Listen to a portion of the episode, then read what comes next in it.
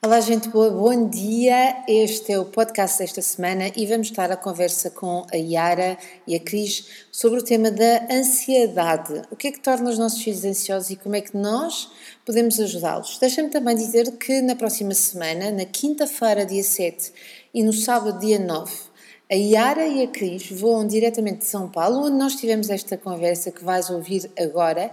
Vão diretamente de São Paulo para o Porto e então, dia 7, vão estar aqui na Escola da Parentalidade com um workshop no final do dia sobre o tema do TDAH.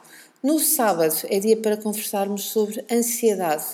Vamos perceber porque é que os miúdos se auto-boicotam, como é que os podemos ajudar a deixarem de fazer isso, como é que podemos ajudá-los a concentrarem-se mais para que não se esqueçam tantas vezes do casaco, para que se concentrem nas, nas, nas, nas aulas, para que possam dar respostas mais adequadas. É este o desafio da Yara e da Cris que vêm até Portugal então, dias 7 e 9. Para mais informação, uh, podes uh, contactá-las diretamente através do site psicologiaemfamilia.com.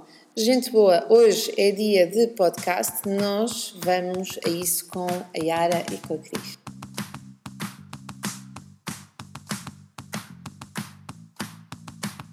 Olá, eu sou a Magda Gomes Dias e este é o podcast do Mamos de Boss. Para além deste podcast, subscreve também a nossa newsletter em parentalidadepositiva.com ou no blog mamosdeboss.com, onde encontrarás milhares de artigos sobre parentalidade, educação e muito mais. Vamos hoje falar sobre então ansiedade e TDAH. É assim que se diz aqui. Em português é TDAH. Ao contrário, é. é. TDAH. É. E então, é do, de Portugal. Ao contrário, as, as siglas... TDAH. Sim, exatamente, exatamente, ah, é ao contrário. Então, eu estou aqui com a Cris e a Yara, que são psicólogas, e vocês já ouviram falar, porque eu já falei sobre elas algumas vezes e estou a divulgar também uma ida eh, delas as duas a Portugal. E nós vamos falar hoje sobre ansiedade. É verdade que as crianças hoje em dia andam mais ansiosas e uh, há muito esta vontade de ajudar uh, os miúdos a, gerirem a ansiedade. O que é que os pais podem fazer? De que forma é que nós podemos ajudá-los? Porque de facto viver com uma ansiedade tão grande não é nada produtivo. E portanto, eu vou deixar aqui os especialistas a falar, mas eu vou fazer perguntas, estas perguntas que nos foram uhum. chegando, não é? Sim. Mas antes disso, eu vou pedir para vocês se apresentarem, para quem está daquele lado saiba quem é que vocês são e, e força, e vamos começar esta live. Ok, obrigada pela oportunidade. É tão raro, né? Esse momento, a gente juntas. As juntas. Vai acontecer muito mais vezes. Muito mais vezes. É, porque daqui duas semanas estaremos em Portugal, lá junto à Magda, em Porto, para falar em dois momentos. Um sobre ansiedade, que é um dia inteiro, e o outro sobre o déficit de atenção e hiperatividade. E eu vou lá estar nos dois também, porque eu quero aprender muito sobre ansiedade, para poder ajudar cada vez mais também os pais com quem trabalho. É, isso mesmo. Vou me apresentar para a gente já começar a responder as perguntas e Cris também. Então, eu sou psicóloga aqui em São Paulo, no Brasil. Atendo muitas famílias e principalmente crianças. E neuropsicóloga também, trabalho com coach, tenho alguns outros projetos. Hoje a gente está trazendo o olhar da psicologia para esse assunto tão atual e importante. Sim. Cris, eu sou psicóloga clínica é, e educacional, trabalho em escola também, gente, eu tra trabalho com crianças, mas faço muito um trabalho voltado para a orientação das famílias. Acho um trabalho fundamental trabalhar as famílias, trabalhar o contexto geral para o desenvolvimento da criança e também para o tratamento de ansiedade. O tratamento de ansiedade é um tratamento familiar. É, a gente poderia vai falar um pouquinho mais sobre isso. Sim, deixa posso começar a fazer já uma pergunta? Estas são perguntas que foram deixando, não são só minhas, mas eu vou usar aqui esta, esta, esta, esta, esta nossa, estes nossos apontamentos. Porquê é que as crianças estão mais ansiosas hoje em dia? O que é que está a acontecer? A gente até né, pensa muito sobre isso, é algo que sempre chega, porque não são só as crianças as famílias, os pais, a gente tem um mundo, uma sociedade mais ansiosa, mais imediatista, tudo para ontem, sem as pausas, né? Antigamente a gente já tinha essa paciência, essa pausa, essa presença aprendida pelo estilo de vida. Então a gente ficava na fila, esperava por um desenho, e hoje é tudo muito imediatista, que é algo que já está gerando esse impacto, além de vários outros, né, Cris? Olha, a ansiedade sempre existiu, né? Desde sempre existiu. Mas acho que tem uma diferença muito grande também hoje, além de toda essa correria do dia a dia. Antigamente dizia que a gente tinha pouca informação. Hoje a gente tem um excesso de informação e não sabe o que fazer com isso. Não é verdade? Então, assim, ai, vamos ter eh, informação. Nós estamos numa época de colecionar currículos, colecionar cursos. As crianças não têm mais tempo de parar e por si os adultos também acabam cobrando isso das crianças, que eles têm que ter, falar tantas línguas, aprender tantas coisas. Então, a ansiedade, as crianças também estão mais ansiosas porque elas não têm talvez um tempo para descansar, para brincar, para elaborar todo esse conteúdo. Sim, e a pressa também das famílias, não é?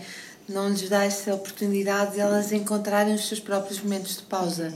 Sim, é? o silêncio. Os próprios pais também andam ansiosos, andam a correr, o nosso estilo de vida está impossível. É. Sim. E geralmente os pais que sofreram, que deram duro, que batalharam e pensam, não quero que meu filho sofra. E o, a falta da frustração gera uma falta de aprendizado, uma falta de tédio, uma falta de observação do nada. Né? É tudo muito imediatista, cheio né, de coisas, preparando para o futuro, tudo demais. Né? Demais. Eu só queria fazer uma pergunta uh, que eu vou pedir que, que respondam com corações ou símbolos. Queria saber se o som está bom, se o som está a chegar aí em condições para se tivermos que melhorar ou chegarmos mais perto também. Portanto, ia pedir uns coraçõezitos ou uns símbolos, porque nós aqui à distância. Ah, ok, está okay. a surgir coisas boas. Ok, temos uns hands ups, thumbs ups. Portanto, ótimo. Ok, então vamos passar aqui para outra questão muito pertinente. Que é uma mãe ou um pai, não sabemos, que coloca esta questão: gaguejar de vez em quando, aos 3 anos e 10 meses, portanto, quase aos 4 anos. Uhum. É uma coisa normal? Será que passa? Será que eu me devo preocupar? Uhum. Sempre um comportamento ele exige existe por conta de uma necessidade, né? Então esse olhar da mãe, um olhar ou do pai, mais a, mais observatório mesmo de analisar. É sempre que a criança está gaguejando, é uma situação específica, né? Pensar que três anos e dez meses, quatro anos, tem algumas crianças que ainda estão elaborando, aumentando o seu repertório é, de fala, né? Vocacional, as palavras. Então, eu acho que a gente tem que sempre ter essa observação, sempre é, ligado ao médico, ao pediatra, acompanhando né, a questão da maturidade, do desenvolvimento infantil. Mas o que é muito importante é, se você faz essa pergunta e tem uma intuição que precisa ter um olhar mais apreciado para aquela situação, vá atrás. Porque a intuição de mãe é sempre, ou de pai, intuição de pais, né? Sim, sim, eles conhecem muito Conhece. bem os filhos. E neste caso, uh, iremos falar com pediatra, iremos falar com psicólogo, com terapeuta da fala. Sim. Isso, fonoaudiólogo aqui. Mas é. o que é importante, a idade dos três anos, a criança tem um boom no desenvolvimento da linguagem. Então, para ela conectar a fala com todas aquelas palavras novas que ela está aprendendo e a respiração faz com que ela tenha essa gagueira, que pode ser uma gagueira transitória, que a gente chama nessa fase dos três anos do aumento do vocabulário. Eu acho que mais importante do que a gagueira, a gente investigar tudo isso como mãe, é a gente entender qual é o nosso comportamento diante da gagueira do filho. Sim. Se a gente completa o que ele está falando, se a gente fica pontuando o tempo todo, olha, está gaguejando, toma cuidado, ou fala de novo. Então também a gente não pode focar muito neste comportamento. A gente precisa deixar que a criança elabore esse conteúdo e fale do jeito dela e no tempo dela. Sim, né? Então sim. a gagueira ela pode ir passando, porque aqui é importante falar que é uma gagueira de vez em quando, de né? Não é uma quando. gagueira constante. Sim, então sim. quando é que é o de vez em quando? Quando é? é o de vez em quando. Procurarmos o padrão. Isso, se Né? existe um padrão. E se existe uma ação que provoca aquilo. Claro. No momento de uma despedida, na entrada da escola, né? Alguma falar em público ou não. Então pode ser alguma emoção que gera esse comportamento também. Sim, exatamente. A própria ansiedade pode provocar este, este estou ansiosa porque vou fazer qualquer coisa ou, ou, ou não consegui fazer alguma coisa e fiquei frustrado e então tenho que procurar isso, não é? Isso que vocês estão a dizer. E o que ajuda muito são os exercícios de respiração, É, então, de certo. relaxamento, porque quando a gente está com a gagueira, a gente está com aqui mais endurecido. Então, desfocar também daquele momento e fazer algo relaxante com a criança pode ajudar bastante nessa evolução da linguagem. Sim, acompanhar, ver Sim. e depois, se houver necessidade de um acompanhamento mais profissional, levar e se quisermos ficar descansados, avaliar mesmo, pedir para avaliar. Uhum. Temos aqui outra questão muito interessante. Para mim, do meu, para mim, o que me interessa aqui são os 6 anos. Acho que é o que me salta à vista. O meu filho de 6 anos está com transtorno de ansiedade. Diz que não consegue ficar sem mim. Então, É, seis anos é uma idade bem complicada, né? Portanto, tanto pelo seu desenvolvimento como pelo que a escola espera dessa criança e o que os pais também esperam dessa criança. Por exemplo, com seis anos você está iniciando a alfabetização. Aqui no Brasil é mais ou menos Igual, né, Portugal. dessa idade. Isso. Tem mães que observam assim que a escola está empurrando, né? Quer que o filho cresça, amadureça, se alfabetize, ganhe o mundo, porque quando a gente tem a linguagem, a gente ganha o mundo.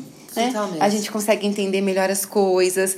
E ao mesmo tempo algumas famílias sentem, falam meu Deus ele já está lendo, ele já está crescendo, o meu bebezinho está aflorando. E aí fica uma incoerência entre a família né, segurar para ficar um pequenininho e a, a escola vamos amadurecer, vamos crescer. Tem que olhar para essa tríade, família, criança, escola, né, onde tem um meio, o que está acontecendo ou não.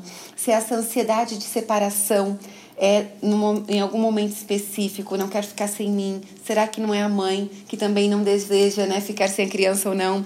Eu, eu tive uma paciente essa semana que ele a queixa é uma ansiedade de separação bem mais assim abrupta, né, mais instalada. E, e a mãe me ligou. Yara, você tem certeza que eu fico na recepção e ele vai sozinho para a sua sala?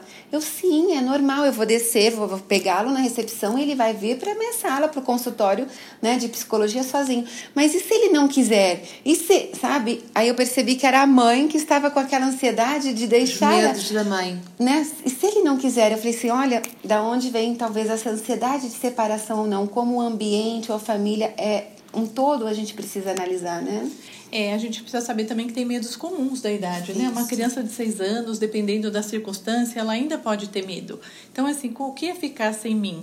E quantas vezes nós, como os pais, temos medo do medo dos nossos filhos, completando o que a Yara estava falando. E, gente, o que é transtorno de ansiedade, o que é traço de ansiedade? Ah, olha, explica. Então, é o quê?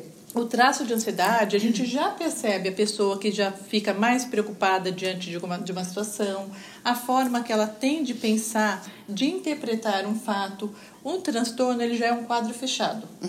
É muito difícil a gente fechar um diagnóstico para uma criança pequena, de seis anos. É uma criança que está em evolução. Então, nós percebemos traços ansiosos, mas a gente não pode já dizer ele tem um transtorno de ansiedade. Certo. Né? E, certo. Quem é que diagnosticou isso, é? isso.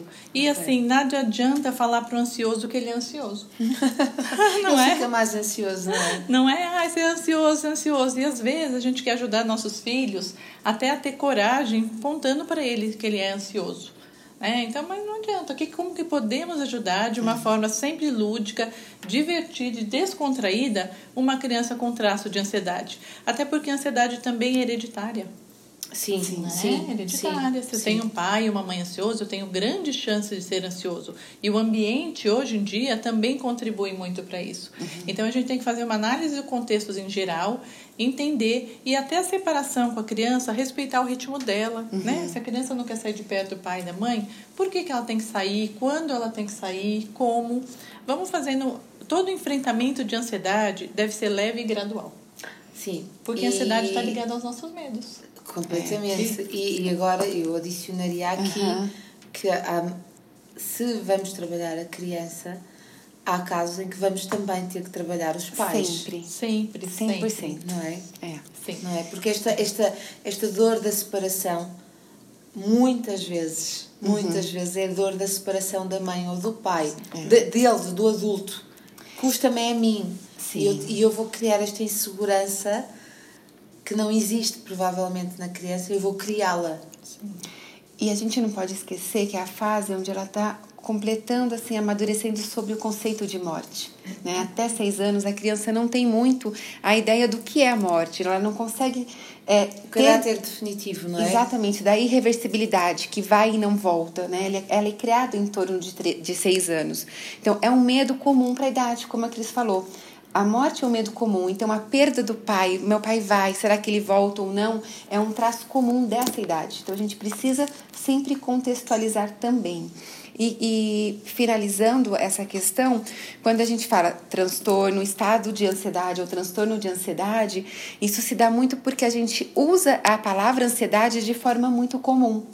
Então a gente coloca né, a mochilinha lá dos rótulos, meu filho é ansioso. E muitas vezes ele pode estar eufórico por uma festa que vai ter, muito feliz, muito entusiasmado. Quanto mais a gente trabalha, mais traz repertório de é, Vocabulário. vocabulário mesmo, né? Aumentando ali é, felicidade, repertório emocional, tristeza, euforia. Eu estou muito não só o ansioso, mas a gente consegue denominar. É ansioso mesmo, filho, para você dormir na casa do amigo? Ou é muito feliz? Não, eu estou muito feliz. A gente consegue tirar eh, essa mochilinha de rótulos e dar um, um encorajamento para a criança. Muito bom. E muito a bom gente isso. trabalha também o que tem por trás da ansiedade. A ansiedade não vem sozinha, não é? Ela vem com medo, com preocupações, e o que tem por trás disso? E às vezes a gente pergunta o que a ansiedade diz sobre você. Né? Se a gente pudesse responder essa pergunta, às vezes a ansiedade diz que a gente é uma pessoa talvez cautelosa, organizada, planejada. Qual é o lado bom dessa ansiedade? Sim, Uhum. sim. Nós vamos falar, quer dizer, vocês vão falar sobre isto no Porto, não é? Vamos falar sobre isso, vamos trazer bastante recurso para os pais de forma bem descontraída, através de livros, brincadeiras, jogos, Jogos. Para lidar no dia a dia, não só para os pais, para Nós temos um poder incrível, não temos? Nós pais É. e, e os professores, Uhum. os professores que estão mais horas com os nossos filhos É. do que nós próprios, não é? A gente costuma, assim, quando esse workshop já foi realizado no Brasil, né? É um workshop em que a gente trabalha mais de 30 técnicas, técnicas e ferramentas mesmo para lidar com o contexto da ansiedade. E, e muitas mães falam como eu queria que a professora do meu filho estivesse aqui. é esse relato que a gente recebe, porque as técnicas podem ser trabalhadas tanto um a um, como em conjunto. Um professor pode levar uma técnica entre as 30 para trabalhar a ansiedade no meio escolar. Já e viste o impacto que isto tem Exatamente. dentro de uma sala? De uma sala, porque vamos conseguir descer o nível de ansiedade dos miúdos, a frequência. E, e, e- e a escola, o ambiente escolar torna-se muito mais positivo. Exatamente. Eu acho que tem uma coisa muito positiva aqui que a gente tem que aprender para poder ensinar, né? Ah, Então claro. lá nós vamos vivenciar todas essas ferramentas, todos os participantes vão vivenciar. E aí os relatos que a gente tem nos workshops assim, nossa, foi um autoconhecimento para mim. É. Né? Então, muitas vezes a gente vai falar para a criança e a gente recebe até print, né? É. Essa semana a gente recebeu de adultos, olha, estou usando para mim, porque fica gostoso para a gente também pensar de outra forma, até na nossa ansiedade, porque, por fim, eu não sei quem não é ansioso. Claro, Eu claro, somos ninguém. todos. Somos todos somos ansiosos. todos. Somos todos. E o que o meu comportamento está impactando no comportamento da família, da criança, né? O meu exemplo fala muito mais do que as palavras, Muito né? mais. Vai ser um dia inteiro, não é? É, um dia inteiro é sobre ansiedade infantil e no dia 7 a gente tem uma pequena, um pequeno encontro né, de duas horas e meia sobre o déficit de atenção e hiperatividade. Que, eu, que está ligado, não é? É que está aqui. Isso. É que quando o déficit de atenção não diagnosticado pode propiciar eh, ou agravar a ansiedade. É. A gente precisa sempre ter esse olhar, porque é, muitas crianças hoje recebem punição, né? são às vezes rotuladas porque não conseguem prestar atenção, foi fazer uma prova, virou duas folhas né, ao mesmo tempo, algo pontual, e aí não tem essa atenção que não é dela, é do biológico. Uhum. Né? Então, o déficit de atenção não é algo proposital, é uma dificuldade a mais instalada no desenvolvimento na criança, no cérebro dela, no mecanismo, no biológico. Então, a gente precisa ter essa atenção para não gerar mais ansiedade. Se você simplesmente descarta essa hipótese e acha que é da pessoa, né? Que ela perde. Eu tinha uma, uma paciente que perdia muitos casacos as blusas de frio, e são caras, que são uniformes, né, da escola. Minha mãe falava: "Meu Deus, é o quinto esse ano", mas não é, é ela não consegue. Então, como a gente pode reabilitar quando diagnosticado para ela não perder mais? Além de, do nome, todo dia agora ela vira a última página da agenda e faz um checklist do que precisa olhar porque é difícil sem essa ferramenta. Né? É difícil para essa criança se organizar. Então a gente precisa proporcionar ferramentas para não aumentar essa ansiedade. De eu sou um fracassado, eu sou uma distraída, eu perco minha blusa toda hora e assim por diante. Sobre déficit de atenção, a gente tem que pensar quando diagnosticar, como diagnosticar, hum. né? o que fazer com essa informação. Né? Como eu disse, não adianta a gente falar que é ansioso, mas também não adianta a gente ficar falando que é desatento né? Porque essa criança fica rotulada, desatenta, é. o professor chama atenção muitas vezes na sala de aula. Os alunos, a gente entra em sala, eu trabalho em escola, às vezes eu entro na sala, tem, às vezes, muitas vezes ela vem com a hiperatividade. Então, o aluno também tem essa questão da impulsividade. E aí os amigos falam, foi ele, mas ele não fez nada. Então, a criança já fica por si rotulada pelo comportamento dela, tanto desatento como impulsivo. Qual é a diferença entre hiperatividade e ansiedade? Eu acho que nesta altura algumas pessoas se vão, estão a perguntar: ele é hiperativo, é ansioso, é mexido? Onde é que está a diferença? Como é que, assim, rapidamente eu posso fazer a diferença? Não é diagnóstico, claro, uhum. mas quais são as diferenças para os professores e os pais que nos estão a ouvir possam porque às vezes há pais que dizem meu filho é hiperativo, mas não é. É mexido. Sim. É a ansiedade, ela Ou vem junto com uma preocupação, uhum. com medo, com um pensamento precipitado, uhum. negativo. A hiperatividade, ela tem uma agitação psicomotora. Ok. Né? Então eu preciso saber também se é um hiperativo ou se é um comportamento de criança. Porque criança tem de energia. Agitação, exatamente. Uhum. Então, para diagnosticar a hiperatividade e déficit de atenção, a gente tem todo um critério diagnóstico. Okay. E muitas vezes a gente chega em escola e, e tem vários alunos que o professor chama de desatento que não são. Uhum. Apenas eles têm uma forma diferente de prestar atenção. E como é diferente, como é difícil a gente ver um padrão diferente do nosso ou um padrão diferente do que a gente aprendeu. Então, se eu, o meu filho, por exemplo, é um, um menino que presta atenção nas coisas olhando para o lado. Mas eu pergunto para ele, ele sabe responder tudo. Então... Ah, era tão importante que pais e professores viessem, porque sabendo olhar, tendo a informação, sabendo olhar, eu posso ajudar. Uhum. E esta é a missão dos professores e dos pais, não é? Uhum. É poder ajudar. E, e, e, e, não é porque o aluno está a olhar para o lado que ele não está atento. Não é porque ele está a mexer-se. Eu, eu, é. sei que isso incomoda um professor, uh, mas se calhar se ele tiver essa informação é mais fácil para ele perceber que é uma dificuldade do aluno e poder ajudá-lo. Exatamente. E às vezes eu pergunto porque ele precisa parar de se mexer, né? Claro. Eu chego muitas vezes em escola aqui e eles falam, ah, ele continua hiperativo. Ele vai continuar imperativo. Eu não tenho pozinho mágico, né? A diferença é qual recurso você vai favorecer para essa criança aprender melhor. Porque quando a gente tem um diagnóstico de déficit de atenção, acho uma coisa muito importante isso. A dificuldade todo mundo já sabe, né? É. Você percebe claramente, as, tem quadros bem típicos, que você olha para a criança percebe que ela é desatenta, hiperativa. Eu gostaria de saber onde está a facilidade da criança e não a dificuldade. Total. Então, uhum. muito importante quando eu chego numa escola e eles começam a falar, ah, porque essa criança faz assim, assim, assim. Me dizer toda aquela cartilha do que ele não faz ou que ele faz de errado. E eu pergunto, então, qual é a habilidade? Porque a gente tem caminhos para ensinar, caminhos para aprender. E eu posso, até através de uma avaliação neuropsicológica, uhum. descobrir qual é a área mais favorecida, porque outro caminho eu posso ir para que aquela criança aprenda de forma prazerosa e não seja um sacrifício, já que ele é um transtorno neurobiológico. Né? É do desenvolvimento da criança. E é hereditário, muitas vezes. Né? A gente vai falar de hereditariedade e o transtorno de déficit de atenção e hiperatividade, ele afeta a família toda. Completamente. É, ele, ele desestrutura não só a classe, como a família. A família. Né? Tem mães que acabam por relatar que começaram a dormir mesmo com, quando a criança tinha três anos. Ele tem aquele sono agitado, né? é o tempo todo agitado. É diferente da agitação da criança que sai do apartamento, da casa pequena para um campo para brincar, quando encontra outra criança e não tem uma criança todo dia ali. É diferente o tipo de agitação. E com comportamento impulsivo, essas crianças às vezes brigam mais, discutem mais na escola e os pais passam a ter vergonha de frequentar o meio social. É. Sim, sim, é castrador depois. Bom, vamos aqui para a última questão, porque estas são muitas questões e que nós vamos poder levá-las e colocar, de, para além de tudo, de tudo aquilo que vamos aprender convosco, uhum. podemos levar as questões, não é? Isso é, é muito, muito importante. E quem vai fazer um dos, um, um, dos, um dos workshops, por exemplo, de ansiedade, se tiver filhos com déficit de atenção e hiperatividade, seria bom que viesse aos dois, não é? Porque isto anda de mãos dadas. Sim.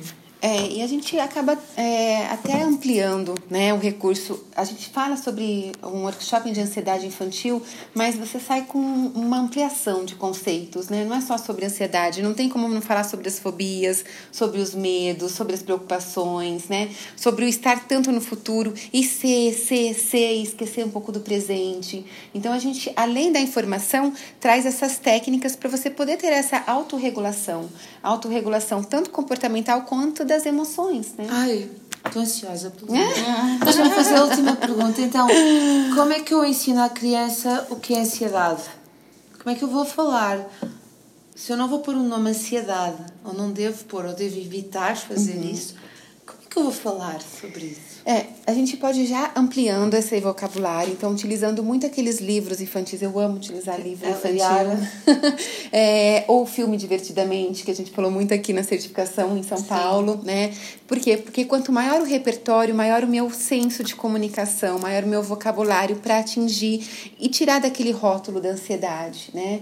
e observar qual é a necessidade da criança, o que, que ela precisa saber ou não, e observar quais são os nossos comportamentos perante aquela situação. É, algo que acho que veio também muito sobre roer unhas, né? Sim. Aqui. Então a, a mãe que tá roendo, tira a mão da boca, fala, né? Não é assim, não é provocando, não é apontando que a gente consegue resolver e, e acolher essa ansiedade, esse quadro ou esse comportamento que não está tão é, funcional para aquela família. A partir do momento quando a gente faz parcerias com as crianças, né? Filhos, está vendo? Essa unha ruindo, dói, traz o bichinho para a barriga. Como eu posso te ajudar a que isso não se repita? Então, no, no, consultório tem várias técnicas, mas a gente tem um caderninho onde a primeira fase é a conscientização. Dependendo da idade, a criança já. Tomada já de consciência, não é? Exatamente. Então, eles, eles fazem desenho ou escrevem e falam: olha, eu reparei que eu acabo colocando minha mão à boca, mas quando eu assisto televisão. Então eu falo, ok. Então é importante, talvez, se você estiver segurando alguma coisa, você não vai pôr a mão na boca? Tem que fazer sentido. É, pode ser. Eu tenho umas bolinhas que são os emojis e eu dou para criança. Falo, que tal eu dou essa bolinha e você fica apertando? Ou a massinha, onde você vai modulando enquanto você está assistindo. E você deixa de pôr a mão na boca e já começa o quê? Eu consigo o encorajamento, como a conscientização né? Te o deixa poder tá ali. Tá em mim. O poder está em você e vai fazendo esse desmame, como a Cris falou, é gradual, é uma escadinha. A gente não pode esperar do primeiro degrau já ir pro oitavo, né? Vamos subindo e aprendendo. E tem uma coisa muito importante, né? Passamos dois dias aqui né, com você na certificação, tem mais um amanhã, mas a gente precisa trabalhar a aceitação. Não é verdade? A gente, quando uma pessoa tem ansiedade, que a gente descobre que a ansiedade é ansiedade mesmo, nós vamos fazer um trabalho de psicoeducação. Vamos falar sobre a ansiedade, o que ela é, para que ela serve, o que ela está a favor. Eu não preciso eliminar a ansiedade muitas vezes. Eu preciso aceitar ah, e sim. lidar com ela. Falamos tanto sobre Falamos isso. Falamos muito sobre uhum. isso. E tem ansiedade que cabe prestar vestibular. Dá para não ficar ansioso?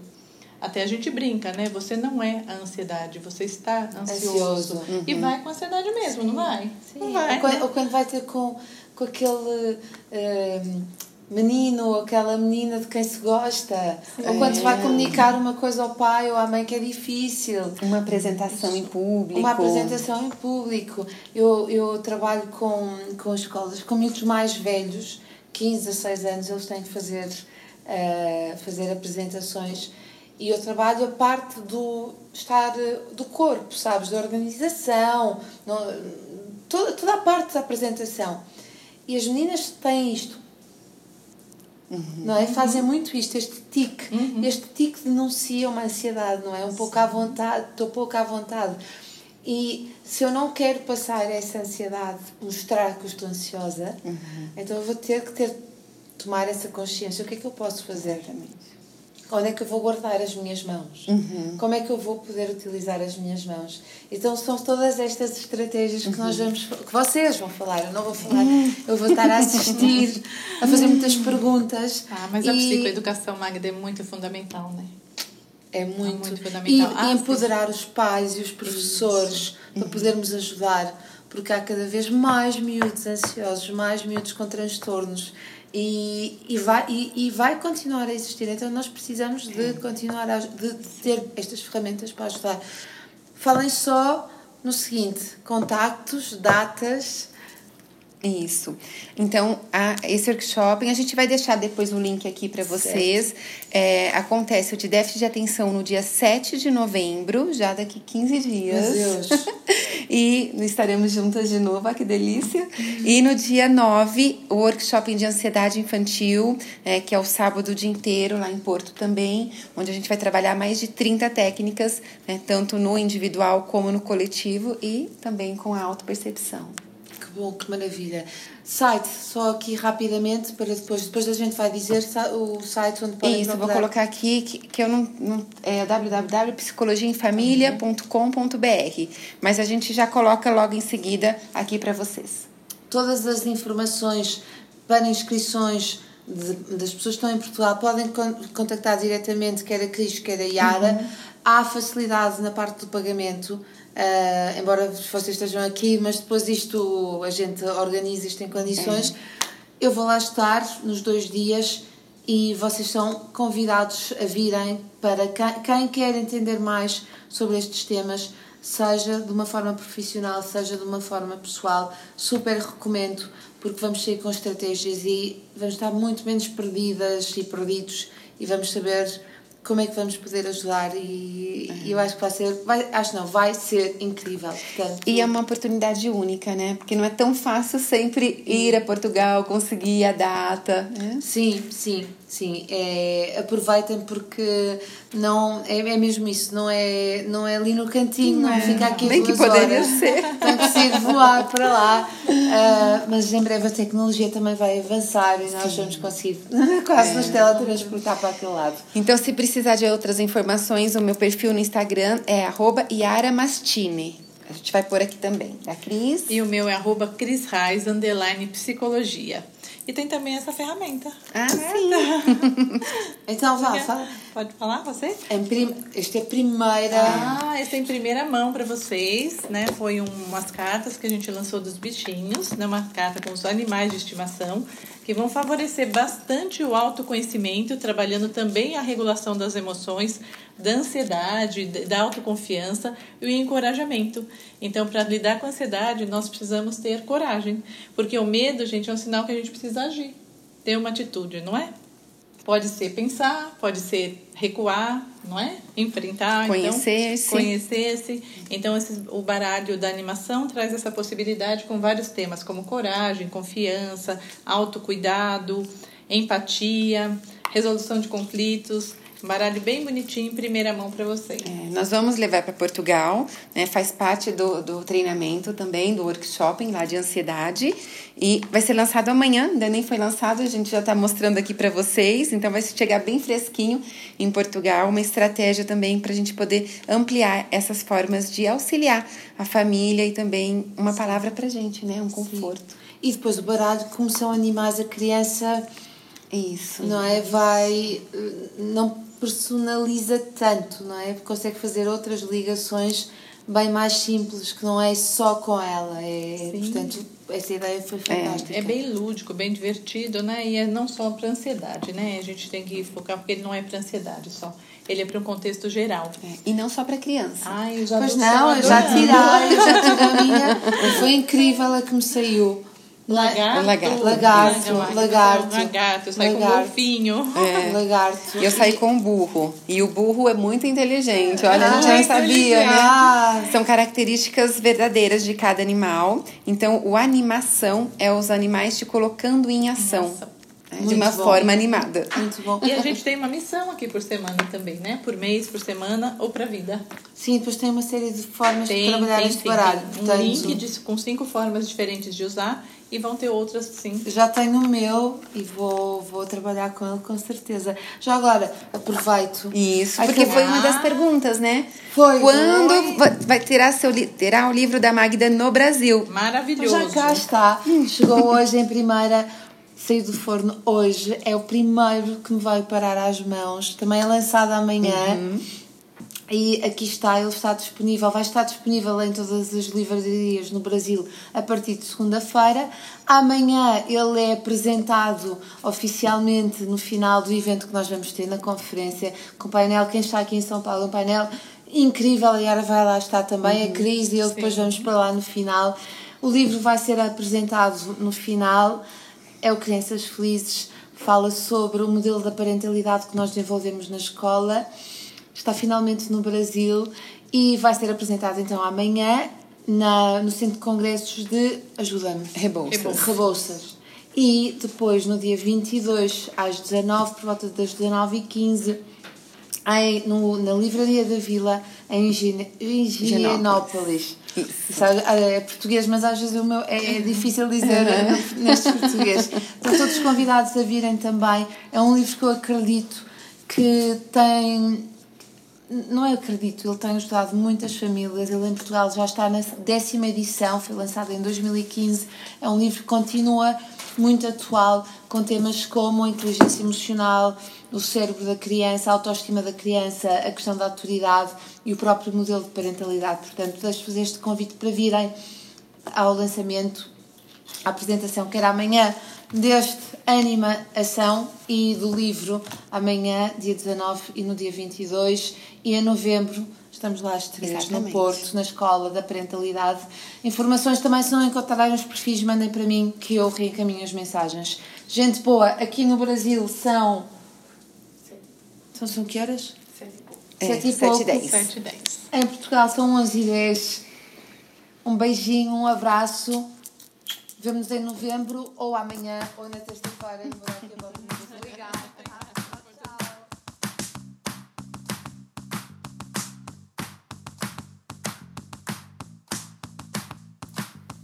Gostaste deste podcast?